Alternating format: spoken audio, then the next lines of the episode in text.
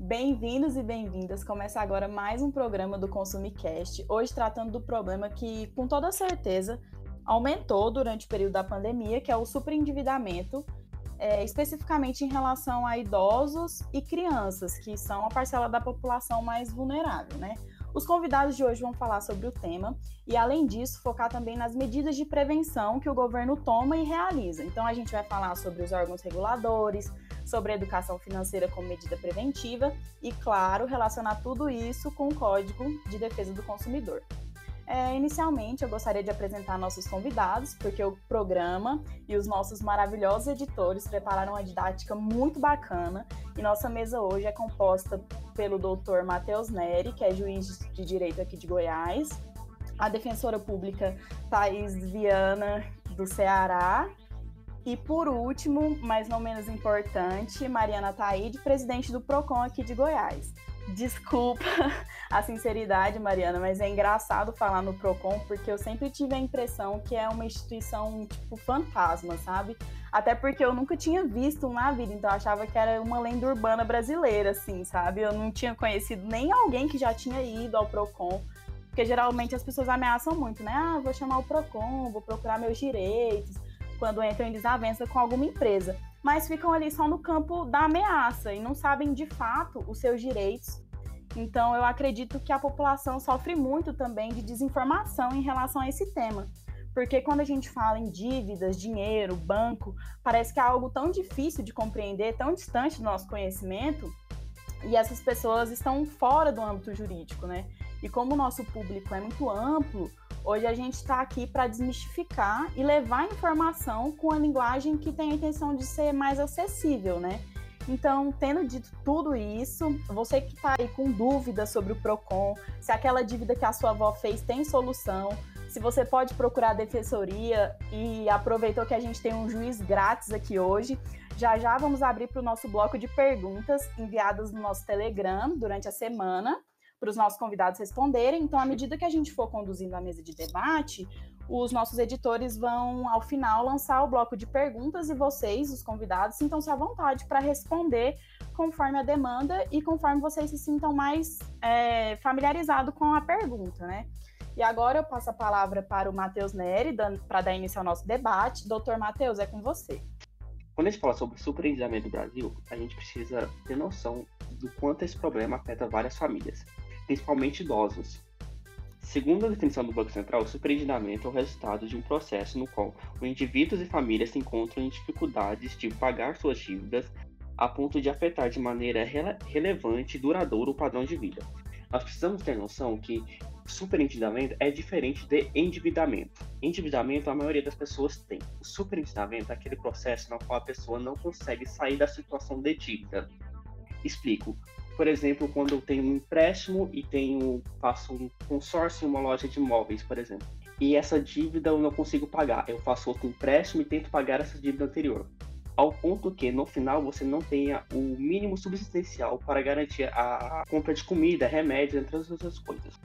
A gente precisa também definir o superendividamento em três partes. Tem a parte da má fé e da boa fé. A má fé é quando o indivíduo ele tem noção de que ele não consegue pagar a dívida e mesmo assim ele realiza o empréstimo, o contrato, pegando empréstimos ou comprando móveis e consumindo outras coisas. O surpreendimento passivo é aquele quando o indivíduo ele não tem controle. Por exemplo, problemas de saúde, é, acidentes de carro, algo assim que o indivíduo, por um problema que não que não é sua culpa, acaba contraindo uma dívida e não consegue pagar ela. Isso é um ciclo vicioso e ainda mais agravado pelo acesso fácil ao crédito, principalmente sobre idosos. Como eles recebem dinheiro pelo INSS, eles têm inúmeras facilidades para contrair empréstimos de bancos e seguradoras de crédito que emprestam com muita facilidade para esse idoso e muitas vezes nem checam antecedentes, se eles são bons ou mal, ou mal pagadores além do fato de que os idosos sofrem muita pressão de família para contrair empréstimos, por exemplo, para dar presente para netos ou comprar alguma coisa para os filhos e etc. Além do mais, como já sabe, né, quando você fica mais idoso, você tem inúmeros problemas de saúde. Por isso que o superendividamento é, é muito grande nessa população. Bom, a gente tem aí a apresentação inicial do, do Matheus em relação ao tema, né, que são as noções gerais mesmo, em relação ao superendividamento, que são os conceitos gerais e que a gente precisa ter é, uma noção para a gente estudar com mais é, afinco e, e saber um pouco mais sobre a matéria aprofundada. Agora eu vou passar a palavra para a doutora Thais Viana e ela vai se apresentar um pouquinho melhor e explicar para vocês também um pouco do funcionamento da defensoria, no geral. Thais, é com você. Boa noite, Eduarda. Obrigada pela oportunidade de estar aqui com vocês hoje nessa mesa composta por pessoas tão inteligentes e que vão agregar com certeza. Então, eu sou defensora pública titular aqui na Defensoria Pública do Ceará a gente atua num núcleo especializado de defesa do consumidor. Então, nós recebemos as pessoas hipossuficientes que têm relações de consumo e precisam de uma assessoria judicial gratuita, né? E como nós recebemos pessoas hipossuficientes, geralmente são pessoas de baixa renda, são pessoas que não têm é, uma noção jurídica nem e escolar e precisam da assessoria da Defensoria Pública. Então a gente criou em alguns estados esse núcleo, né? Eu sei que aqui no Ceará nós temos, em São Paulo também. Então, é, aos poucos a gente vai caminhando juntos para poder melhorar a assessoria com essas pessoas. Então, eu vou falar um pouco sobre o sobreendividamento na população infantil que, ao contrário do que a gente imagina, ela é mais grave do que se pensa. Então, assim, é um público que não é economicamente ativo 100%, mas que ainda o superendividamento atinge eles da mesma forma que atinge a população comum. É, são pessoas que são hipervulneráveis e que são completamente influenciáveis. Então, pessoas que estão nessa fase de desenvolvimento, então elas são mais suscetíveis a uns apelos consumistas da publicidade. Também tem uma influência na tomada da decisão das compras familiares. Então acaba que a criança, apesar de ser uma criança, né, um público infantil, eles têm mais influência do que nós imaginamos na no consumo das famílias. Então, assim, o que nós vemos é uma superprodução de propagandas direcionadas ao público infantil. É, nós conseguimos diminuir isso bastante ao longo dos anos, porém ainda é um problema muito recorrente na população. Ainda mais em meses como o mês da criança. Então, assim, nós temos algumas pesquisas. Só no mês de outubro tem um, um, uma superprodução de propagandas direcionadas às crianças e aumenta é, a propaganda que ocorre nesses canais. E acaba que, através disso, né, como eu expliquei, as crianças informam a família e vão pedindo e vão sempre consumindo e aumentando o consumismo. Então, é, considerando que crianças de 4 a 11 anos passam em média 4 horas por dia assistindo TV, é uma, é uma taxa muito alta de influência que elas têm todos os dias, né? E outra coisa, doutora, é, sem querer interromper, mas já interrompendo, né? É, o nosso, nosso mundo hoje ele é tecnológico, né? Então a gente não pode simplesmente é, fingir que não existe, né? Então a gente tem que arrumar um jeito de saber conciliar, né? A tecnologia com, com a, as nossas crianças e inserir no mundo e tratar isso de uma forma né, uma forma preventiva mesmo, né, com conscientização, enfim. Você pode falar melhor sobre isso?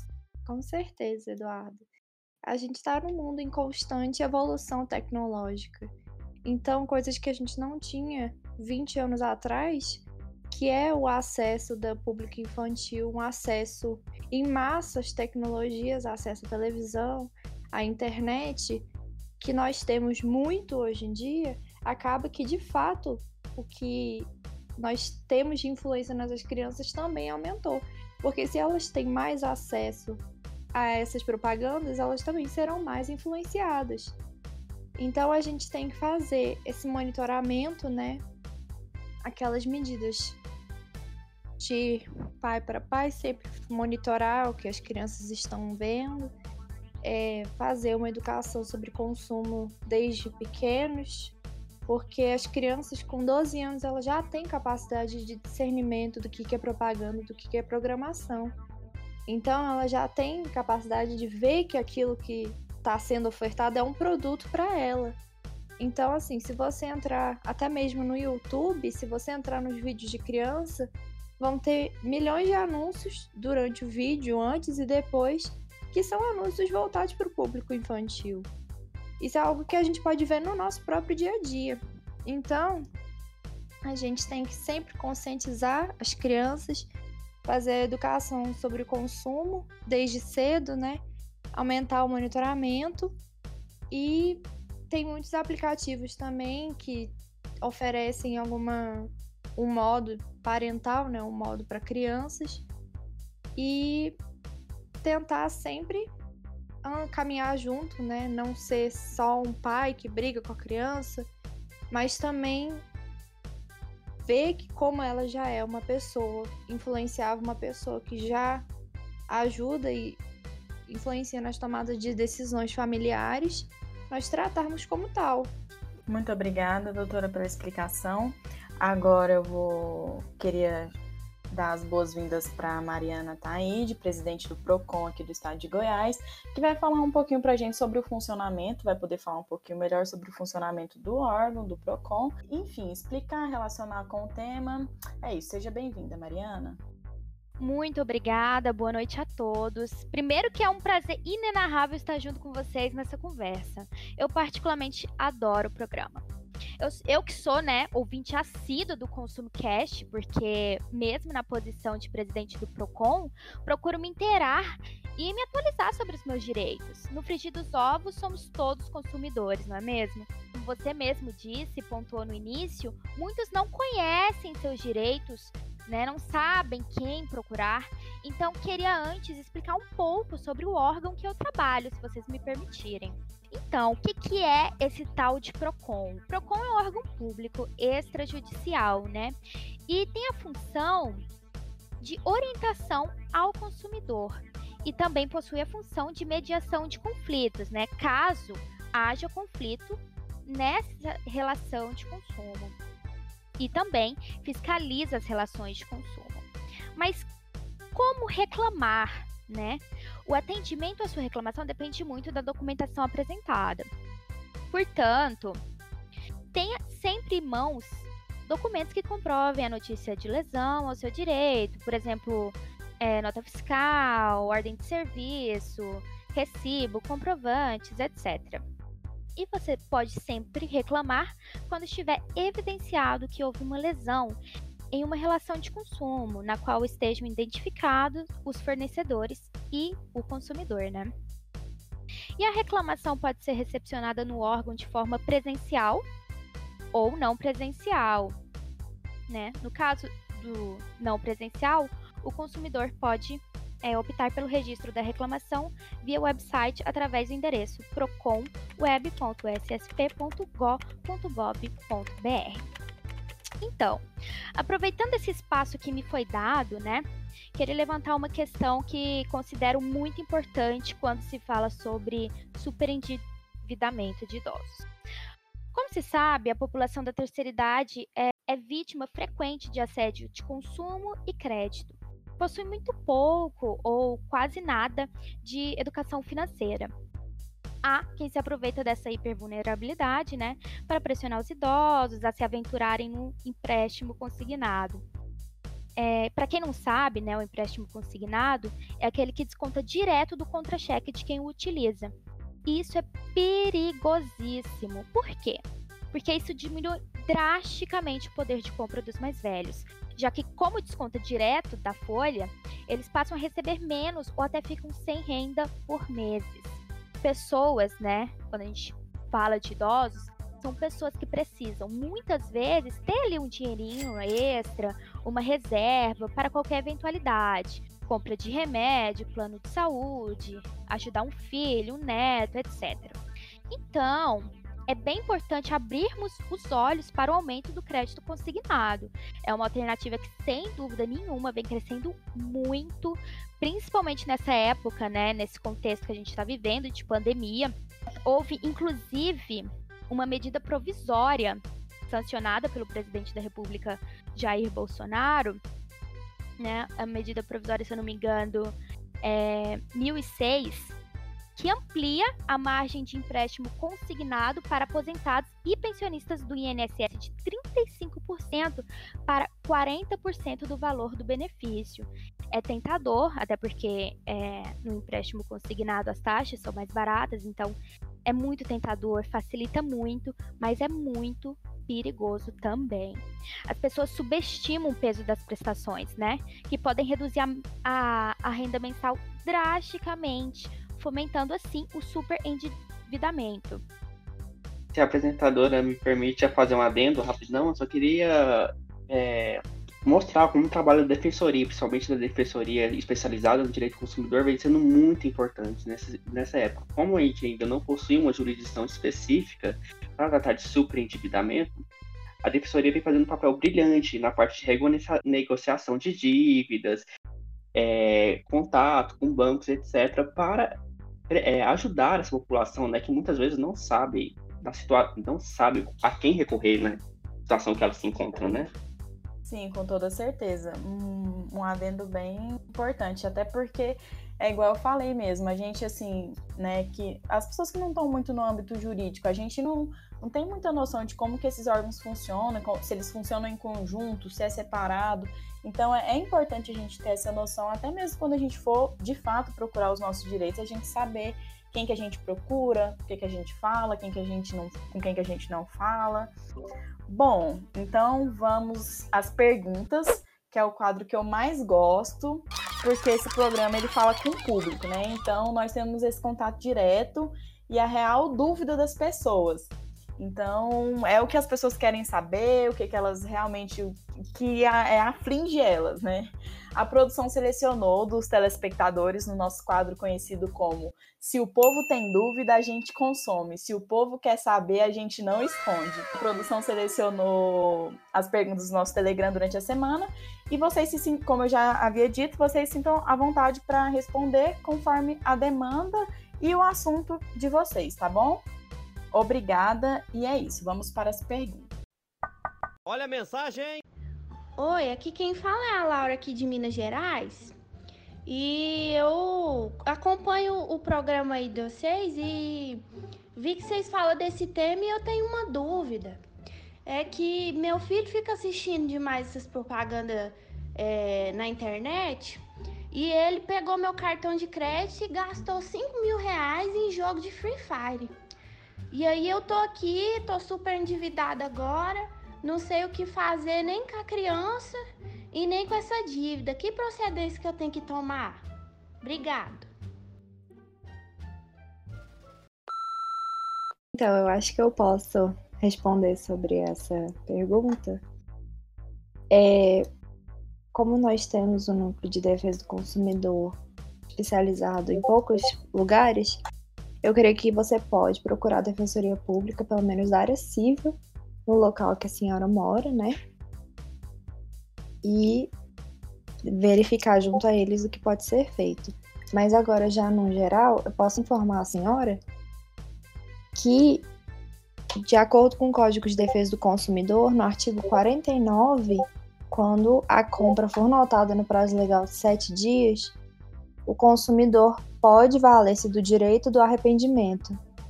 Então, ele vale para compras feitas fora do estabelecimento comercial e com previsão de ressarcimento integral e imediato dos valores dispendidos. Então, eu creio que se a senhora ainda estiver no tempo, isso é uma alternativa muito importante de ser verificada.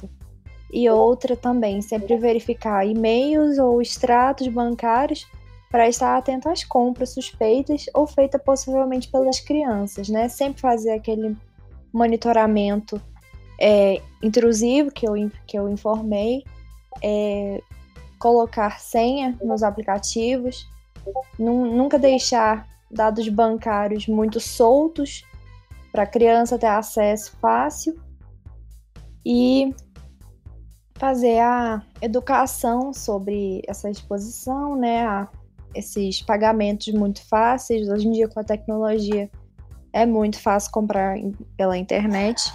Então, a gente tem que ter esse cuidado maior também. É... Apenas obrigado pelo Matheus por ter feito um adendo na atuação da Defensoria Pública, né? Nós trabalhamos muito nos últimos anos para aumentar, ainda mais como nós somos uma, um órgão que atende a população vulnerável, a população hipossuficiente. Então, nós recebemos muitas pessoas que realmente foram alvo e que não possuem acesso né, ao direito, de fato, para poder ter esse auxílio. Então, esse núcleo especializado que eu atuo é um órgão permanente da Defensoria Pública do Estado aqui de Ceará, e nós atuamos pela efetivação dos direitos do consumidor. É como qualquer pessoa física ou jurídica que seja destinatária final de produtos e serviços, além dos consumidores por equiparação. Isso tudo dentro dos termos da Lei 8.078 de 1990. Obrigada. É, eu gosto muito desse quadro de perguntas, porque é realmente a realidade da, do, do pessoal, das pessoas, né? O que, que elas têm, a, a, o que mais aflige elas no cotidiano, no dia a dia, e é isso. Eu acho que quando a gente vai falar com o público, a gente tem que alcançar as pessoas. Se a gente não estiver alcançando, é porque tem alguma coisa errada com o nosso discurso, né? E eu fico muito feliz em saber que a gente está alcançando as pessoas. Então, agora a gente vai para as próximas perguntas. Né? Eu acho que, se eu não me engano, tem mais duas perguntas que a produção separou. E é isso. Olha a mensagem! Bom dia, pessoal do Consumicast. Meu nome é Eduardo, eu sou gerente de banco aqui em Belo Horizonte. E quando eu soube que o tema desse episódio de hoje seria essa questão do superendividamento, né, principalmente do superendividamento dos idosos, eu me senti na obrigação de mandar esse áudio mostrando um pouco o lado de cá, né, o lado da classe bancária em relação ao superendividamento. Então, assim, o idoso ele sabe muito bem as consequências da atitude dele, ele sabe muito bem que se ele não pagar a dívida que ele contrai com o banco, ele vai sofrer as consequências. Nós, banqueiros, sempre que nós fornecemos crédito a alguém, a gente sempre parte da, do pressuposto de que essa pessoa ela tem a vontade de pagar aquele valor que ela está pegando emprestado com a gente. Agora vocês têm essa nova aí de que é o banco que tem que avaliar se o cliente tem a capacidade de pagar a dívida que ele contrai. Poxa, o cliente é um idoso, mas ele tem muito bem, ele consegue discernir muito bem se ele vai ter ou não a capacidade de pagar a dívida. E aí querem jogar essa responsabilidade para o banco. Então, assim, essa é a minha dúvida. É, isso é realmente uma perspectiva só minha, só eu que vejo isso, ou realmente é, as leis, enfim, que estão sendo colocadas é, em prática agora, elas estão favorecendo só a classe consumidora e menos a classe bancária. Não precisa nem favorecer a gente, mas assim, também não precisa ser tão injusto e favorecer só um lado. Questão do superendividamento só se encontra, se encontra nesse estado das pessoas jurídicas. Em relação ao que ele disse, o STJ já julgou o caso parecido. Trata do recurso especial 1358057, no qual o MPF entrou com uma ação que buscava o cancelamento do contrato de cartão de crédito sênior oferecido por um banco privado. No contrato era debitado automaticamente o valor mínimo da fatura do cartão de crédito. Não, assim, um idoso que não percebesse o pagamento da fatura ficaria sujeito a juros de 11% ao mês, pois só, só seria descontado o valor mínimo do débito. O relator ministro Moura entendeu que, presumir que idosos não são plenamente capazes de gerir suas obrigações financeiras e bancárias apenas reforça um preconceito que, infelizmente, já é bastante difundido na sociedade, não cabendo assim ao Ministério Público intervir nesses casos. O entendimento do relator seria que apenas poderíamos entrar, é, judicializar casos concretos, que seria o papel do, da Defensoria Pública Obrigada, Matheus, pela, pela explanação e explicação do tema. Realmente, acho que quando a gente tá um pouco assim, quando a gente tá vive a situação, a gente fica um pouco mais indignado. A gente tem mais uma pergunta que a produção separou pra gente, que eu vou colocar e eu gostaria, se fosse possível, que a doutora Mariana respondesse pra gente também, porque a pergunta tem um pouco a ver com o PROCON também, do, da nossa querida ouvinte. Então, é isso. Olha a mensagem! Oi, é, é, meu nome é Beatriz, eu, eu falo aqui de Nova América, é, no interior de Goiás.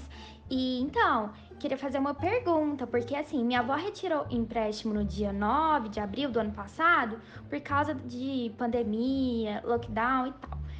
Porém, o que foi conversado não está sendo cumprido, né? Porque estão cobrando altas taxas de juros e minha avó não estava ciente dessa porcentagem quando foi adquirida esse empréstimo. É, diante disso, é, eu, eu entendo né, que nem sempre o direito do consumidor é respeitado pelas instituições na concessão desse crédito, principalmente com relação aos idosos. Como mudar esse cenário? Assim, qual você acha que seria o primeiro passo? Tá aí uma dúvida que eu também tenho, sabe? É, é engraçado porque a gente, a gente pensa que é, tá muito distante da gente, mas é uma dúvida que eu também tenho né? E eu acho, eu acho pertinente, ainda mais em relação ao, ao PROCON, né?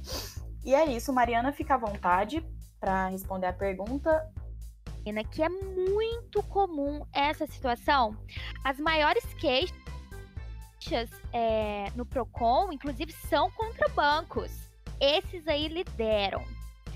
Bom, a lei é bem clara quando se trata de contas e débitos não autorizados pelos bancos toda e qualquer alteração de contrato e na relação de serviços entre o cliente e o correntista deve ser comunicada. Mas não é o que acontece, né? Pequenas dívidas se tornam um verdadeiro pesadelo. Acredito mesmo que a melhor solução quanto a esse aumento desenfreado do crédito, em especial o consignado que eu estava falando aqui anteriormente, é o PL 3515, né? De 2015. Também conhecido como PL do superendividamento. É um projeto de lei que propõe alterações no Código de Defesa do Consumidor e no, no Estatuto do Idoso. O projeto, para quem não sabe, contem, contempla três diretrizes fundamentais. Primeiro, trata-se a respeito do crédito responsável. O que é isso? É a avaliação por parte do fornecedor do serviço de crédito da capacidade financeira do devedor de honrar, de honrar com a dívida né? Em segundo lugar, é a boa-fé. A boa-fé é vista como elemento fundamental, um princípio fundamental e ordenador do tráfico jurídico, principalmente quando se fala de direito privado. O PL 3515 tem por alvo a promoção do superendividado idoso pelo acúmulo de débitos passivamente derivados de fatos inesperados. Uh, deixa eu ver aqui como exemplo, ah, o desemprego, morte, divórcio, ou ativamente assumidos em decorrência de abusos e assédios originário, or, originados, perdão, das práticas de marketing que leva à contratação de forma reiterada e inconsciente. Ou seja, não se enquadram aqui, eu não estou falando aqui daqueles consumidores que agiram de má fé e conscientemente, certo? Em terceiro lugar, né, a, a terceira diretriz fundamental desse projeto de lei é o patrimônio mínimo como bem fundamental a ser preservado na consecução dos limites ao sacrifício. Então, eu acredito que esse projeto de lei é super interessante e uma solução mesmo, porque ele cuida, ele olha, né? Ele se interessa pelo endividado né? Espero que eu tenha ajudado você de certa forma, Beatriz. Um beijo. Bom, depois das perguntas todas feitas e res devidamente respondidas, é, agora eu tô com uma dúvida pessoal. Mariana, se a gente chega lá no Procon e fala seu nome, a gente tem uma, uma fila de preferência? Como é que é? Como é que funciona aí? Ai, infelizmente não. Tem, tem que, que, respeitar, respeitar né? Gente, tem, que, respe... tem que respeitar. Então tá bom. Eu queria agradecer a participação do Dr. Matheus Neri, que esteve aqui com a gente, a da doutora Thais, da doutora Mariana Taide também. E encerrar, assim, o nosso ConsumiCast por hoje. Oh. E a gente volta na semana que vem. Fiquem ligados nas nossas redes sociais. Queria mandar um abraço e um beijo especial aos nossos editores, Gabriele e Matheus, um beijo. Ao nosso diretor de conteúdo, Bruno. É isso. Um beijo a todo mundo que acompanhou a gente até aqui. E fé no pai que o nome no Serasa esse ano sai, hein? Tchau.